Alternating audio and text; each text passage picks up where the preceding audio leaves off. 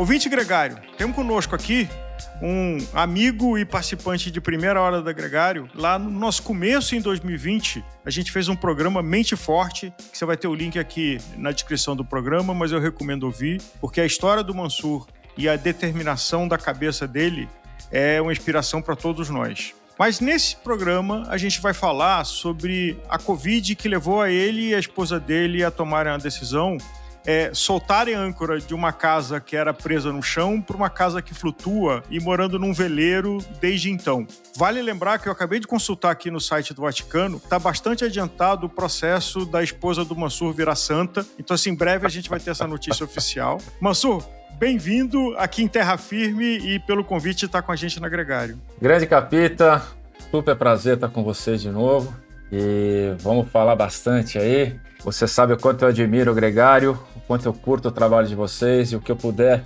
agregar, eu vou estar sempre com vocês. Eu não posso dizer, a, a sua roda é difícil ficar nela, mas a gente tenta.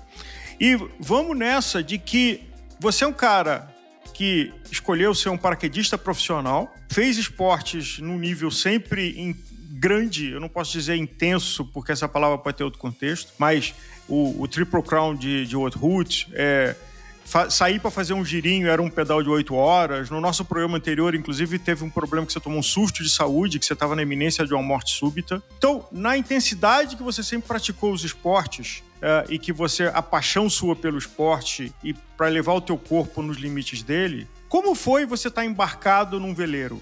Você e a sua esposa? Pois é, essa. O, o nosso veleiro era o nosso lazer de final de semana em Paraty, né? Então, todos os finais de semana a gente saía de São Paulo para curtir o veleiro. E isso foi tomando intensidade né? e ficou, chegou ao, ao máximo dessa intensidade no período de pandemia, porque a gente praticamente transferiu nosso escritório para o nosso veleiro. E aí a gente começou a passar alguns períodos maiores, um mês, dois meses, três meses embarcados. Né? E aí a gente entendeu que os nossos negócios começaram a se adequar também a essa rotina e veio uma ideia de fazer, primeiramente, uma, uma viagem a Noronha, né, um bate-volta a Noronha em novembro de 2021. E esse bate-volta a Noronha acabou sendo só ida, né, só o bate. e a gente está aqui há dois anos rodando o mundo. Começamos lá pelo Nordestão, né, que é muito bacana, Noronha, fizemos o Caribe, moramos um ano no Caribe. E no começo desse ano nós atravessamos lá de, de, das Ilhas Virgens Britânicas para Bermuda, né, que é a rota ideal para a gente poder passar lá, fazer a travessia para a Europa. E de lá fomos para os Açores. Chegamos nos Açores em maio para passar um mês e acabamos morando nos Açores por seis meses. E em outubro desse ano eu levei o barco para Lisboa, fiz essa travessia sozinho. Depois eu conto um pouquinho, tem muito a ver com o nosso tema hoje. E o barco está em Lisboa para a gente voltar e retomar mês que vem, em abril, para fazer a nossa terceira temporada embarcados. Agora, a questão da, da, da, do comprometimento físico, né, de você estar tá ali continuando a, a, ter um exercício intenso, obviamente que, que diminuiu muito, e eu tentei de alguma forma suprir isso com outras atividades que não são em escala de preferência iguais ao ciclismo, mas para quem ama esporte como eu, estava valendo.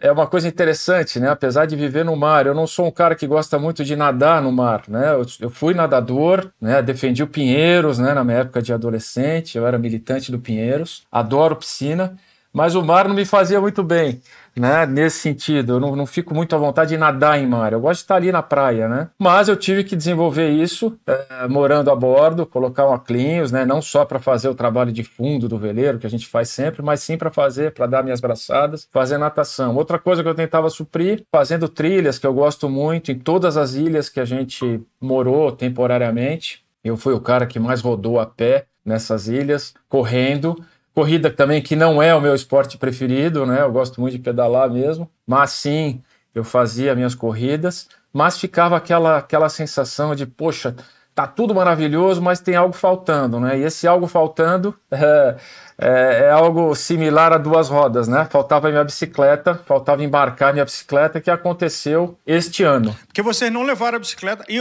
só o tamanho do barco, porque para dar uma proporção, era um barco uh, de terráqueos, não era um super barco com tripulação de 10 pessoas, certo? Era, tem muito trabalho que era você e a sua esposa fazendo tudo no barco. Exatamente. O, o, meu barco ele tem 55 pés, né? um barco de, de quase 17 metros de comprimento, com 5 metros de boca de largura. E a tripulação do Plenitude, né? o apelido dele é Plene, né? o Capitão Mansur e a Santa Lê. Basicamente são os caras que, que, que fazem o, o, o Plenitude cruzar os oceanos aí. E dá trabalho velejar? Olha, Capita, eu, eu digo muito para as pessoas que velejar é algo semelhante a um crossfit. Se você for levar o pé da letra, se você tiver uma condição muito forte, porque no veleiro você não para de trabalhar. Né? Existe um exercício físico que é contínuo. Você tem ali a, a, as velas, né? toda a parte de, de, de mastreação, tudo que você tem que cuidar do barco, as catracas. Então, você fica muito em movimento no veleiro você faz realmente muito exercício, né, nesse sentido, quando você principalmente está fazendo travessias mais longas, né, você sente que fisicamente você precisa de um preparo sim. E voltando ao lado da tua atividade física, como é que você coordenava? Assim, não sei se você teve é, o cuidado de fazer log de quantas horas você fazia de, de atividade física, seja trekking, seja natação, mas o que, que mudou de quando você estava em terra firme antes da Covid para durante essa época navegando pelo mundo? É, na verdade, a gente acaba virando uma chave, né? O ser humano tem uma capacidade de adaptação que é incrível.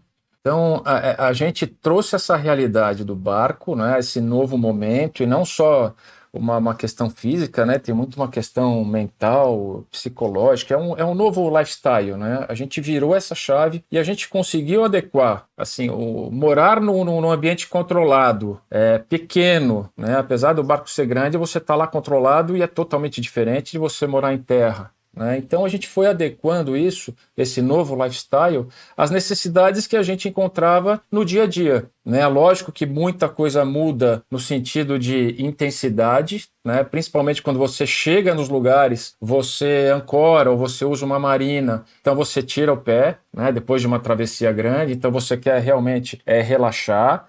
E considerando que a gente não parou de trabalhar nesse período todo, né? Então a gente tinha a nossa rotina muito muito definida né, durante o, o dia, é, sabendo qual é o horário de começar a trabalhar, qual é o horário de terminar a trabalhar, como se a gente tivesse realmente uma disciplina de, de escritório, fisicamente falando, e os horários que a gente tinha para lazer e para trabalho. Dentro do barco, trabalho que eu digo voltado para o nosso veleiro, né? Porque uhum. você trabalha todos os dias e é um trabalho intenso também. Você tem uma casa que ela, a diferença dela é que você leva essa casa para o mundo.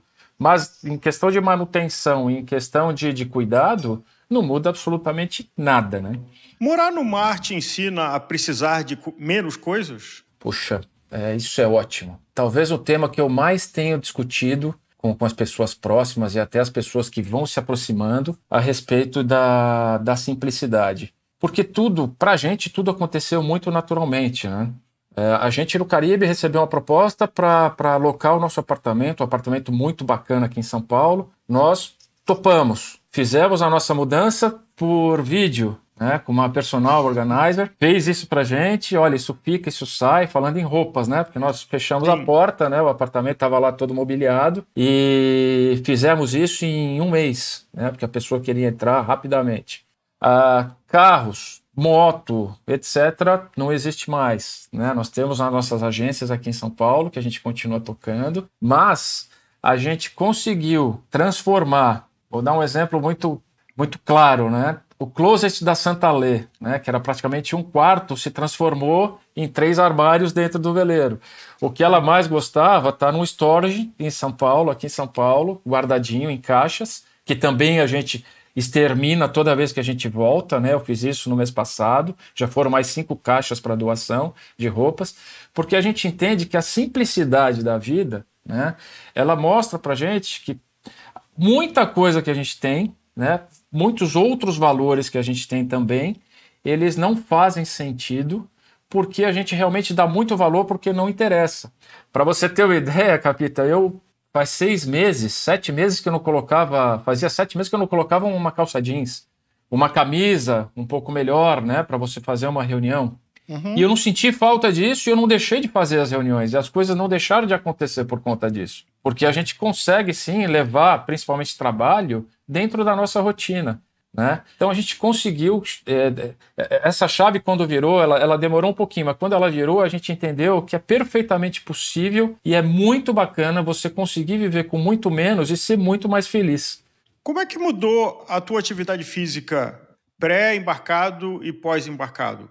E a pergunta é, é: a atividade física tinha como uma válvula de escape de lazer da pressão de estar morando numa cidade é, e que você estando embarcado, essa pressão é diferente?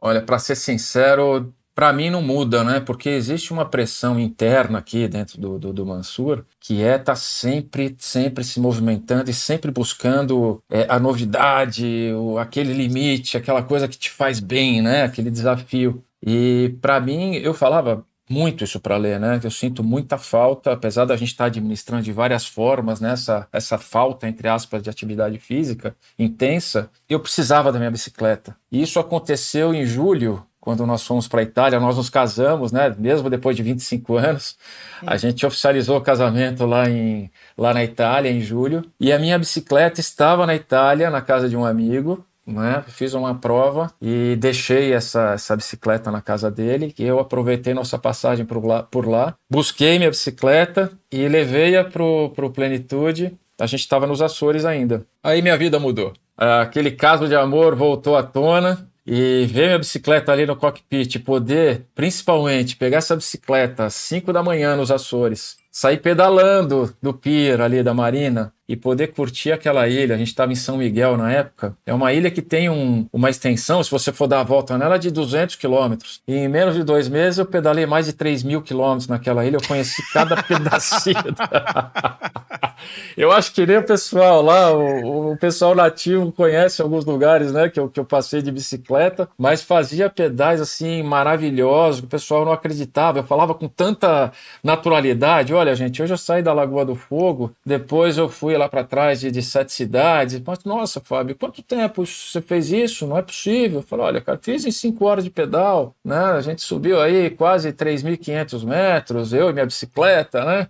O pessoal ficava olhando e falava, pô, isso não, não, não é normal, né? Porque a gente usa carro para fazer carro. isso. Não, de carro dá preguiça. De carro Exato. dá preguiça. Agora, quanto tempo você ficou sem encostar na bicicleta? Olha, eu fiquei.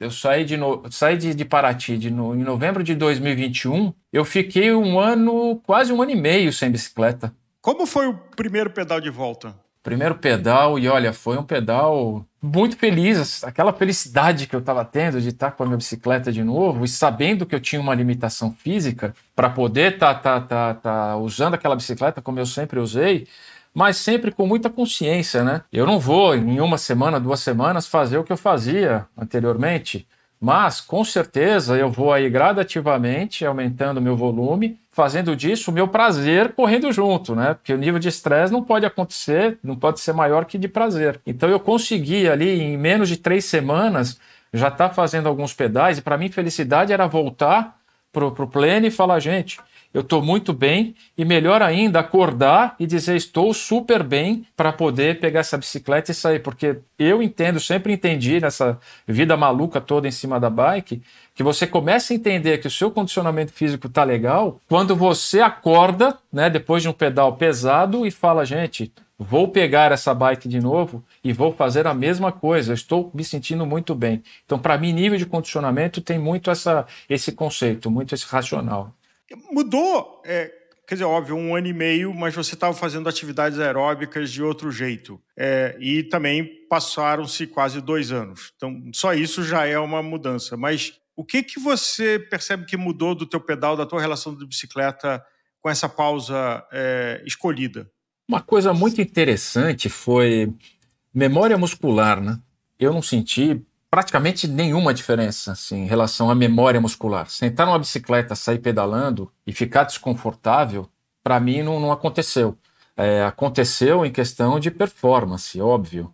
Mas uhum. eu não senti essa diferença é, muito grande no, no, no começo. E melhor, a minha capacidade de recuperação foi muito mais rápida do que eu poderia estar imaginando. Então eu voltava para o barco e falava, Lê, eu estou muito feliz. Ela falou, por quê? Porque eu estou voltando a pedalar em algum nível que eu tinha, né? muito rapidamente. Isso está me fazendo muito feliz, porque é muito bacana você pegar uma bike, você sair, você passear, encontrar locais novos, subir montanhas novas, mas é melhor ainda você fazer tudo isso e ainda chegar e falar, poxa, valeu a pena porque eu estou inteiro. Né? Eu não preciso daquele recovery gigante, né? Porque eu tô, tô muito fora de forma. E peso também é uma questão super importante em bicicleta. Eu não, apesar de estar morando num, num, ambiente controlado, o meu peso, que é 85, ele sempre foi, sempre vai ser 85. Então eu não, não, eu não senti essa diferença também em cima da bike por questão de peso. Era muito mais o pulmão voltar a trabalhar, porque minha memória muscular estava lá, né? A vontade, não vou nem comentar, né? Aquela motivação para pedalar, estava até sufocado. Então, para mim, não foi tão difícil morar no mundo aonde você fala, você muda de mundo simplesmente subindo ferro, navegando e baixando ferro em outro lugar. Como é que é isso? Talvez seja a, a, parte mais maravilhosa, né, dessa viagem toda, né? Além de você ser um cara muito íntimo da natureza, né? Você ganha um crachá ali dizendo, ó, você agora faz parte da, da, do nosso mundo aqui natural, né? A natureza vai estar com você todos os dias de uma forma muito, mas muito privilegiada, muito íntima. Então você poder pegar a sua casa, levar essa sua casa para onde você quiser no mundo, lógico, respeitando para onde você vai, quando você vai, né? Porque existem aí as, as regras, apesar de muita gente não conhecer. Né? Você vai para Portugal, por exemplo, eu estava no Caribe em junho, final de junho, começa aquela a famosa temporada dos furacões, a temida, né, de junho a novembro. E para você atravessar do Caribe para a Europa, você tem um mês ali de maio que é o mais interessante, falando aí de condição de vento, de corrente até. E mais do que isso, né? Você sabe qual é a rota que você tem que seguir. Se eu vou sair aqui do Caribe em maio para ir para a Europa, eu tenho que subir ali, ganhar altura, vou para Bermuda justamente para isso, uhum. para eu poder encaixar naquela Gulf Stream, a corrente do Golfo, que é ela que vai me empurrar para a Europa, né? Favoravelmente para a Europa. E aí eu vou considerar também as, as questões de vento, né, considerando os sistemas de baixa pressão, de alta pressão, que vão me dar carona para isso acontecer. Então, quando você pensa aí no, no, no, nessa capacidade que você tem, nessa autonomia que você tem de pegar o seu, seu barco e falar, gente, eu vou morar tanto tempo no, no, no, no, em BVI, que também não era planejado, porque a gente estava seguindo e segue, eu e a Lê, uma das leis vikings, que, que é a mais importante, que é não planeje tudo em detalhes. Né? É uma uhum. lei que a gente leva muito a sério. Então, chegou no lugar, gostou, ficou. Era esse o nosso papo, eu e a Lê. Então, BVI nós moramos quatro meses sem planejar. Açores nós moramos seis sem planejar. Né? E assim a gente vai seguindo a nossa viagem. Mas essa capacidade de você poder levar o seu barco é, é imensurável para onde você quiser. Né? Você vai morar aonde você achar que é bacana e você consegue fazer isso com a sua casa. E existe uma coisa, que eu, uma analogia também que eu acho muito legal. Quando você vai participar de prova de bike, né? uma prova monstruosa, desafiadora. Qual que é a parte mais difícil né, desse, de todo esse planejamento? É o seu treino, né? porque é o teu inferno. São seis meses ali de inferno que a gente adora, mas que vai te consumir pra caramba para você poder fazer 23 dias de prova, por exemplo, nos Alpes, Pirineus e Dolomitas. Bacana.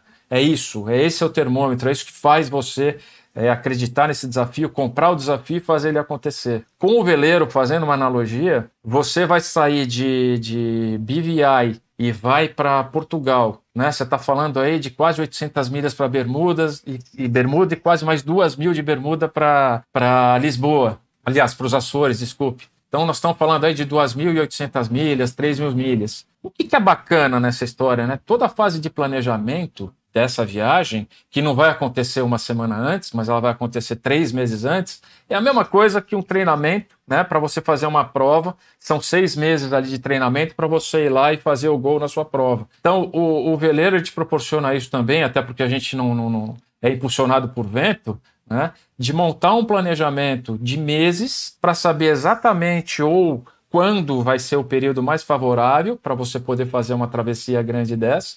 E muita coisa vai acontecer durante esse período, né? Você vai ter que mudar muita coisa, como você faz no treinamento de bike. E quando você acha que isso vai acontecer mesmo, ou daqui a uma semana, você tem que estar tá pronto, né? Você tem que estar tá pronto. Pronto para a saída e pronto para o que der e vier para as próximas três, quatro semanas. Então eu acho isso muito legal, porque o gol nesse sentido com o veleiro é quando você está chegando ali no seu destino, estou chegando na, nas ilhas dos Açores, você fala, nossa, missão cumprida, foram quase duas semanas e meia de travessia. E você, quando está lá, toma uma bandeirada no Outroute, na última etapa, na vigésima terceira, você olha para trás e fala, puta, cara, eu treinei mais de seis meses para fazer isso acontecer.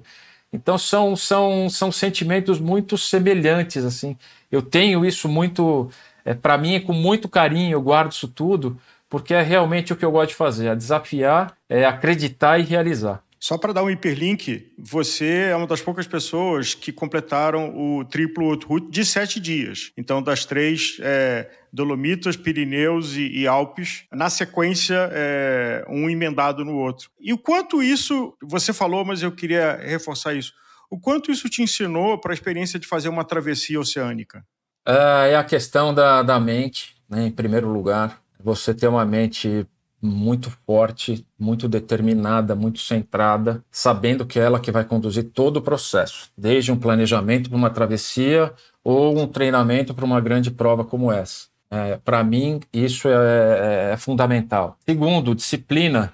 Se você não tiver disciplina, as coisas não vão acontecer. Então, eu vou pegar um exemplo de, da travessia dos Açores para Lisboa. São 850 milhas. O pessoal entender hum. mais ou menos, um veleiro de cruzeiro, quando ele anda muito, em 24 horas, você vai ter uma média de 200 milhas. Né? Uhum. O veleiro andando muito bem, uma condição muito favorável, tudo acontecendo, de 200 até 220 milhas. Então eu teria aí, para essas 850, no mínimo quatro dias e no máximo sete dias para chegar, dependendo dessa condição. E eu falei para Santa Lê que eu queria fazer essa travessia sozinho. As outras ela não fez comigo, as grandes, mas sempre um, um, amigo velejador também me acompanhando, né? Até chegar nos Açores. Mas essa eu fiz questão de fazer sozinho. Então isso também dá para fazer uma analogia, uma prova. Né, de, de endurance dura, porque é você, sua bicicleta, sua cabeça, seu corpo, né? E ali eu só mudo a bicicleta pelo veleiro. Então muitas pessoas me perguntavam como é que eu conseguia, como é que eu consegui fazer essa travessia que ela durou quatro, quatro dias e pouquinho, né? Porque eu fui muito feliz no meu planejamento, eu saí na, na hora certa e tudo aconteceu do jeito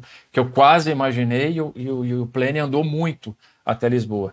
Mas, cara, como é que você conseguia né, tocar um barco desse tamanho sozinho por quase cinco dias, né, fazendo aí o final da travessia do Atlântico Norte? Eu falei, gente, planejamento, motivação, uma mente muito forte e uma disciplina fora de série. Então eu sabia o que eu tinha que fazer todos os dias. Você não dormia? Lógico, né? As pessoas precisam dormir.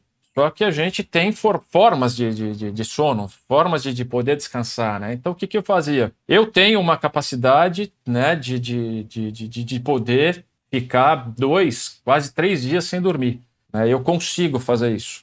Mas é óbvio que isso não é saudável, principalmente no mar, porque você precisa ter atenção constante, apesar de ter toda a tecnologia, alarme de radar, alarme de AIS, né, o que você precisar ali você tem à disposição. Então eu fazia turnos de 15 minutos, 20 minutos, para poder descansar um pouquinho. Colocava um alarme ali no relógio. Eu não sou um cara de alarme, eu durmo e acordo sozinho, mas eu colocava ali porque eu estava realmente solo. E fazia esses intervalos durante o dia e durante a noite. Quando eu tinha uma noite mais tranquila, uma condição muito sossegada, eu cheguei a fazer turno de duas horas, assim, de poder dormir um pouquinho mais, duas horas, estava muito tranquilo, mas não era o não era o normal. Então eu acordava, tomava meu banho, fazia o meu café, eu lavava minha louça, eu fazia o meu lanchinho às 10, 11 horas, eu ia descansando um pouquinho durante esse período, eu fazia meu almoço, eu lavava minha louça, eu fazia a mesma coisa na parte da tarde, à noite a mesma coisa. Então a minha rotina ela foi muito disciplinada durante esses cinco dias, quatro dias e meio, para eu poder chegar ali quando eu comecei a ver Cascais, que era o meu primeiro objetivo. Falei, cara, missão cumprida. E isso realmente aconteceu.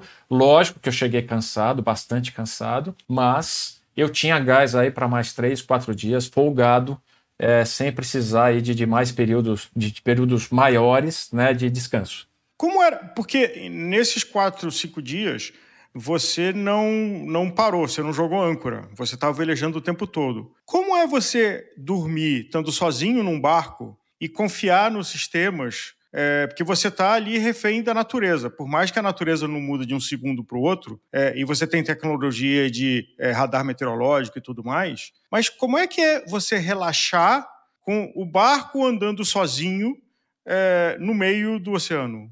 Talvez por isso o meu barco chame Plenitude, né? Ele... Porque para mim isso é plenitude.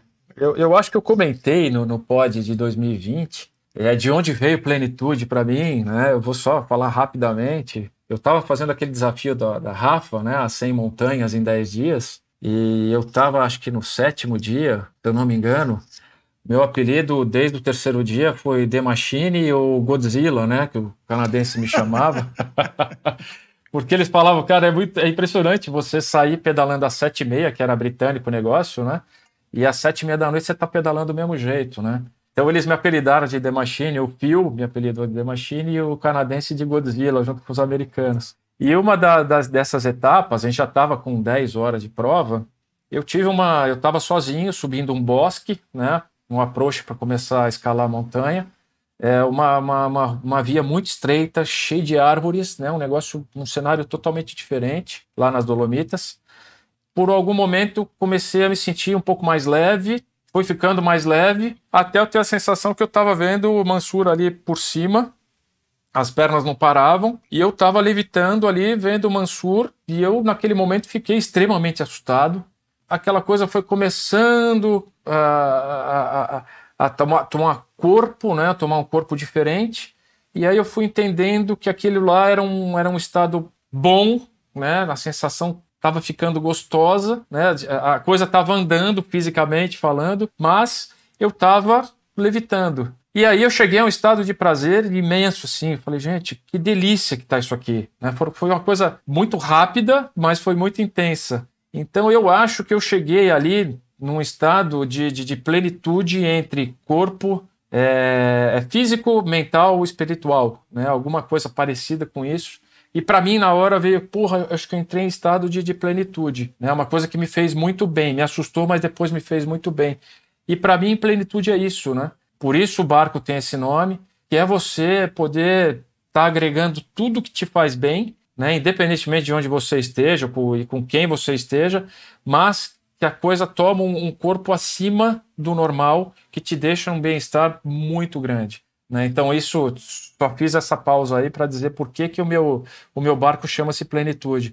E para mim, poder estar tá sozinho com o meu barco, que eu, primeiro, você precisa confiar demais no seu barco, e segundo, o veleiro tem alma, né? Tem alma. Quem tem veleiro sabe muito bem disso, quem não tem já ouviu falar, mas não vai entender o que eu estou querendo dizer. O veleiro fala com você, né? Porque ele está ali, ele é feito para isso, e você é o cara que às vezes atrapalha isso, né? Você, ele quer velejar, ele quer fazer as coisas dele, e às vezes você é o cara chato lá que não deixa acontecer. Mas quando você tem essa intimidade com o teu barco, né? E você conversa com o seu barco mesmo sem falar, isso eu escrevi muito durante a travessia toda. Você chega num estado de plenitude com o teu barco também e com a natureza, né? Apesar de você ter todo o seu aparato lá tecnológico, você consegue entender previsão com muita antecedência, durante também, mas isso é o que a gente não tira né, dessas travessias. Se você não tiver essa intimidade com o teu barco e essa vontade de estar sozinho, essa confiança de estar sozinho no meio do nada, né, porque você está ali absolutamente a 3 mil, 4 mil, 5 mil metros de profundidade, a 800 milhas náuticas de Lisboa, por exemplo,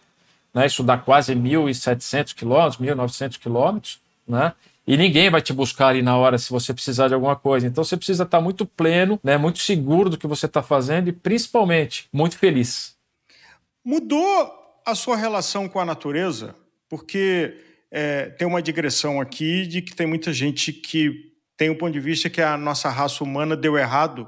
Se você considerar 200 mil anos de 7 bilhões do planeta e o estrago que a gente fez e a arrogância que nós temos em construir as cidades e não respeitar a natureza, é, como isso muda você, e você falou no começo do programa, dessa tua relação com a natureza, aonde você tem que se integrar a ela e não é, dominá-la. É, isso é fato mesmo, né? Principalmente quando você começa a entender como é que um, um, veleiro funciona, né? E por que que ele funciona. E como é que você consegue fazer uma travessia desse tamanho, sair do Brasil e chegar na Europa sem motor, né? Que é uma coisa extremamente desafiadora. É porque existe uma tecnologia na construção disso e principalmente existe o combustível que é a natureza, né? A natureza faz isso, faz e, e eu acho que é o é, é, é, o grande X da questão de você ser tão apaixonado por estar no mar, dependendo da natureza para fazer a coisa acontecer. Obviamente você tem um motor ali, né? Mas não é um motor que, que, que vai estar à sua disposição para você fazer uma, uma, travessia gigante dessa por tanto tempo, né? Você não planeja uma viagem dessa para você usar o seu motor.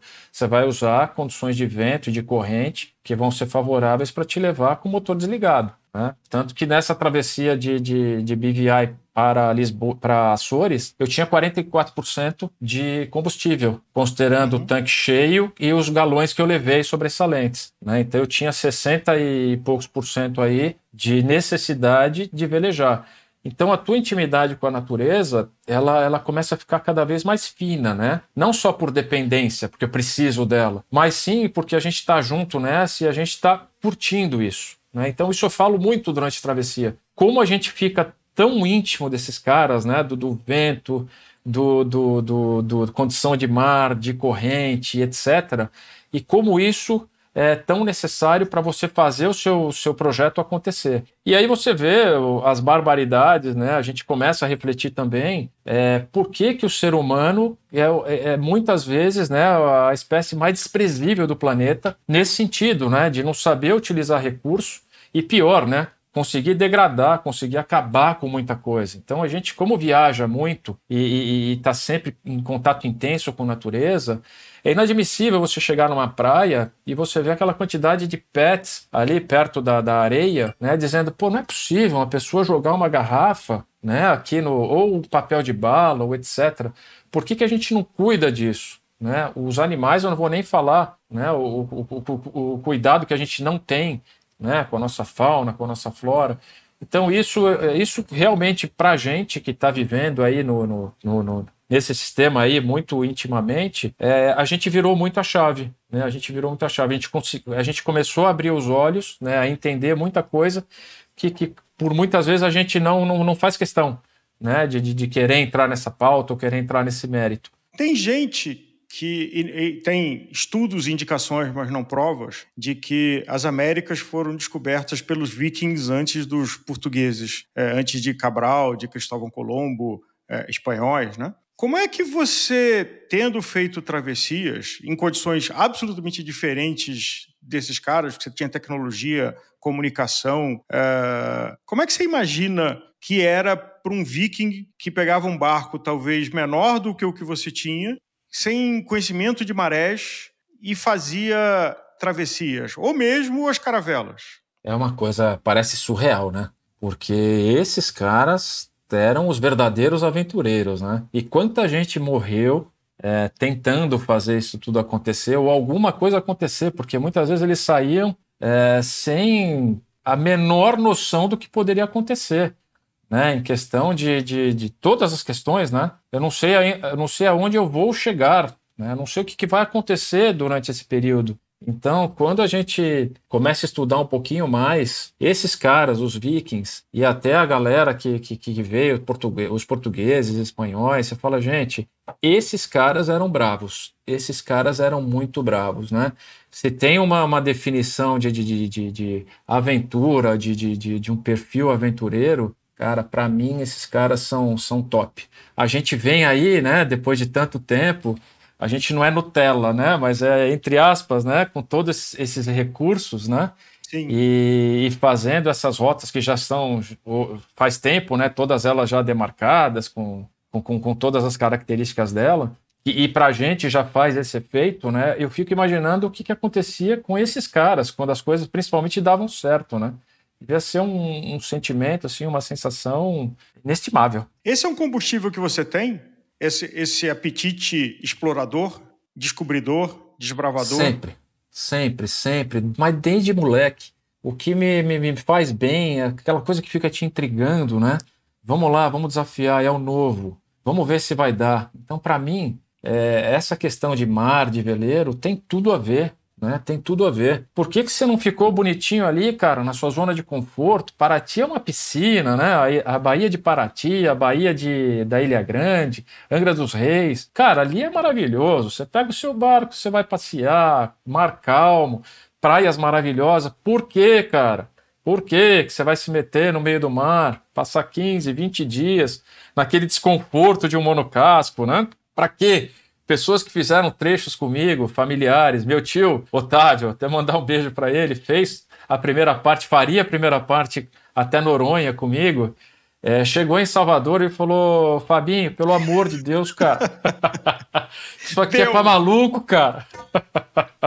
Eu preciso ir embora. E nós ficamos em Salvador, ele pegou o avião e voltou para São Paulo. Né? Ele falou: não aguento mais. A gente faz exercício físico sentado no seu barco, cara. Meu abdômen está sempre contraído, bicho. então isso foi. É, isso é fato, né?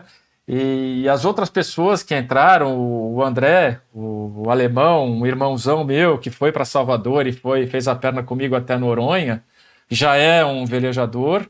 É, ele mesmo falou, cara, a pegada é pesada, foi a primeira travessia grande dele, né?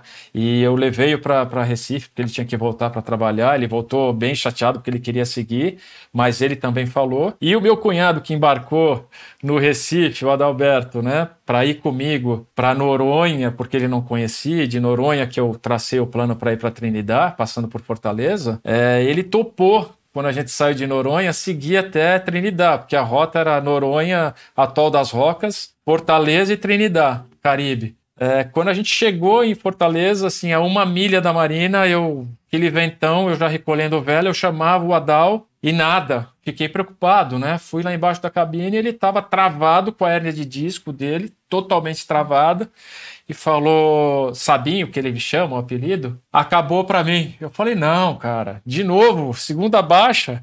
Ele falou, vou voltar para São Paulo. Né? E ele chegou em Fortaleza, pegou um avião, veio se tratar em São Paulo, porque falou, cara, eu conheço, eu tô travado, eu não vou conseguir seguir viagem. Foi aí que a, que a Santa Lê entrou no circuito e foi me encontrar em Fortaleza para a gente seguir essa viagem e foi muito bacana aí, são mais dois anos e pouco de história com ela. Você está em terra firme, dá uma coceira de voltar para o mar e quem vive no mar dificilmente vai conseguir viver o resto da vida em tijolo? Ah, basicamente sim. Né? A gente a gente volta para três meses em média, né? Três meses e meio, terra firme no Brasil, principalmente, família, amigos, negócios, né? E aí a gente volta a estar tá embarcado. Se é um caminho sem volta, eu não acredito, eu não acredito assim tão radicalmente nisso, né? Porque a gente não sabe o que vai acontecer lá na frente. Mas que é um estilo de vida fantástico você poder morar embarcado, né? Você poder levar sua casa para qualquer parte do mundo. Enquanto isso for possível, é uma, uma ideia de seguir rota, né, indefinida. Mas é, é uma coisa interessante. Quando você volta, né? A gente está aqui no, em São Paulo há um mês e pouco você começa, depois de duas semanas, a, apresentar alguns vícios que você sempre teve. Então, você está na Terra, você já começa a, a, a imaginar que, qual é o investimento que você vai fazer aqui na Terra, se você vai comprar um terreno, se você vai comprar uma casa, se você vai construir uma outra coisa, se você vai voltar a ter um carro. Então acho que o ambiente ele começa a te consumir, né? Quando você realmente põe o pé aqui e você vai sentindo essa transformação, só que a sua cabeça está sempre ali. Não, cara, mas por que, que você está pensando nisso? Se daqui a menos de um mês você vai estar tá embarcado de novo e você vai continuar sem comprovante de endereço, né? Que é o mais bacana da história. Então, uhum. é uma questão de estar de, de, de tá ali naquele momento e você começar a, a, a, a, ter de novo a influência daquilo, mas sabendo que não é isso que vai acontecer. Então, existe sim esse, esse termômetro, é, é interessante, eu acho que ele é super válido, né? Porque você tem que ter os dois lados, mas é, é, claro que a gente quer voltar para o nosso barco e a gente quer seguir e continuar nossa viagem pela terceira temporada. Né? Bons ventos, Continue contando as histórias e eu acho que incompetência mútua de demorar quatro anos para você voltar aqui na Gregário, isso precisa acontecer com uma frequência menor. Ô, Capita, com certeza. E vou falar mais uma coisa, né? Eu comprei uma bike nova em Lisboa Né? Lógico, ela está sendo montada lá no distribuidor. Comprei a bike que eu sempre quis, montei do jeito que eu sempre quis. E temos aí em março. Qual é? E o que, que, é, que, que é o sonho de montagem? Aqui para um spoiler para quem está nos ouvindo. Cara, comprei uma Colnago, uma V4 RS, né? Eu sempre quis ter uma Colnago. É, as rodas lightweight, né? As famosas roda, rodas lightweight. Uh, montamos as coroas com Carbon TI, né? Que é isso que está demorando para chegar, por isso que ela não está pronta. É, Dura Ace Day2, Ceramic Speed na bike toda, assim, tá, tá fantástico, né? Vamos ver aí, ó. Tá no distribuidor lá em Lisboa e mês que vem eu já vou pegar o brinquedo. E tem novidade, vamos voltar às provas aí em março, fazer na Itália lá Strati Bianchi, que é uma prova bem legal, já estou inscrito, quero voltar. E como eu vou estar na Europa, muita coisa interessante pode acontecer em relação às provas que eu já fiz, outras que eu tenho muita vontade, porque o acesso, se a gente conseguir conciliar né, rota, o planejamento né, do mar com a terra, pô, vai ser um grande prazer poder fazer várias provas aí na, na Europa agora em 24. Aliás, é, bicicleta e bar não combina, é um ambiente hostil para guardar uma bicicleta num barco, né? Como é que, que, que você aprendeu e o que, que você está fazendo? Olha, eu era leigo também, né, a respeito dessa pauta. Quando eu cheguei em, em São Miguel, nos Açores, lá, por incrível que pareça, existe uma loja da Specialized. E eu levei minha bike lá e perguntei para a turma, né? Falei, cara, como é que vocês fazem a manutenção? Ele falou, Fábio, Aqui a gente vai fazer uma lavagem é, especial na sua bicicleta, a gente vai fazer uma desmontagem, a gente vai aplicar um óleo fino, né? E um óleo de proteção. E você pode ficar tranquilo, principalmente com esses componentes que você tem em alta performance, você dificilmente vai, vai ter problema com oxidação, né? ferrugem, né? entre aspas. Você pode usar ela tranquilamente. E olha, fato, minha bicicleta embarcada desde julho a novembro, mas nenhum, mas nenhum sinal de, de ferrugem, absolutamente nada. Lógico que fazendo as manutenções é, é, diárias e semanais. Eu não senti diferença. E se você me perguntar, pô, mas você vai botar um AV4 no teu barco, você tá com medo? Lógico que a gente fica com medo, mas o mais importante é que ela esteja ali, né? Bons ventos, a gente se vê em breve. Obrigado, Capita. Grande prazer. Abraço.